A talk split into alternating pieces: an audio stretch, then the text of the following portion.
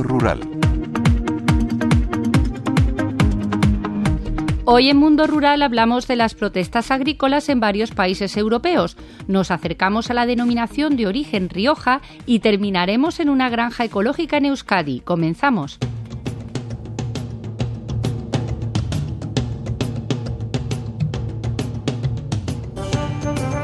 España ha pedido fortalecer el diálogo con los agricultores y ganaderos a escala europea, porque es importante de cara al futuro de la política agrícola común.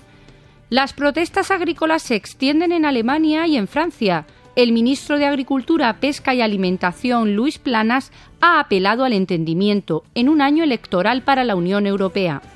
Así lo aseguraba en el Consejo de Ministros de Agricultura en Bruselas agricultores y ganaderos necesitan que se les defienda, que se les escuche, que se trabaje con ellos, cosa que estamos haciendo desde el Gobierno. En modo alguno que se les manipule políticamente, pero ahora hay elecciones europeas y evidentemente la tentación es grande por esos sectores de extrema derecha y derecha extrema que no proporcionan ninguna solución y sí muchos problemas para nuestro sector primario.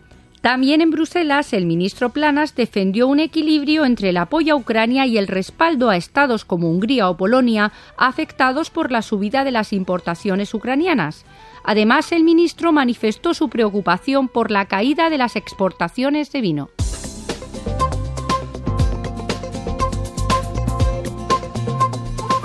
Y seguimos con el vino y nos vamos ahora hasta Logroño para escuchar al director general de la denominación de origen calificada Rioja, José Luis Lapuente. Para 2024 se ha marcado como objetivo seguir dinamizando las ventas y revalorizar la marca de esta figura de calidad, que integra a más de 600 bodegas y más de 14.000 viticultores. La Puente ha recalcado que pese a la bajada general del consumo vinícola, el comportamiento de Rioja en 2023 fue mejor que el de la competencia. Por ello, según su presidente, lo mínimo a lo que debe aspirar la denominación es a elaborar los mejores vinos. Utilizando eh, tecnologías de última generación, estamos incorporando herramientas para conseguir las mejores uvas eh, en términos cualitativos y también los mejores vinos. Los vinos, los vinos criados han representado eh, una fortaleza en Rioja, yo creo que de una manera eh, inercial. La Puente ha reconocido que puede haber operadores dentro de la denominación Rioja que no lo estén pasando bien.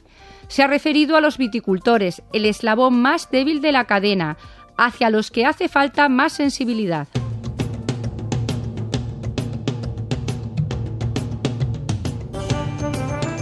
Y viajamos hasta Orduña, en Vizcaya, para hablar de la granja ecológica de gallinas Oilovide, dedicada a la producción de huevos, caldo y hamburguesas.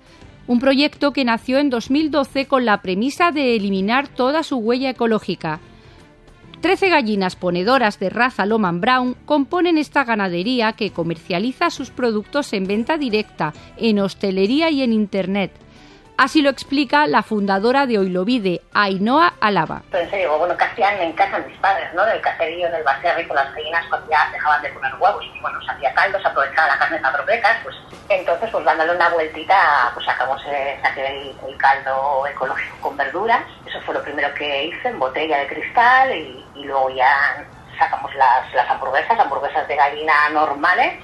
Hace unos meses saqué unas las mismas, pero con espinacas son gallinas que, o sea, hamburguesas que ya están hechas, están pasteurizadas, no llevan conservantes, no llevan aditivos y simplemente para calentar. Con este proyecto han sido finalistas en la séptima edición de los Premios Laboral Cuchalorra, que reconoce a las explotaciones sobresalientes y la labor de todo el sector agroalimentario vizcaíno. En nuestra próxima cita de Mundo Rural retomaremos el camino que nos lleve a descubrir la riqueza de nuestro entorno. No olviden que pueden realizar sus consultas a la dirección de Mundo Rural, redacción.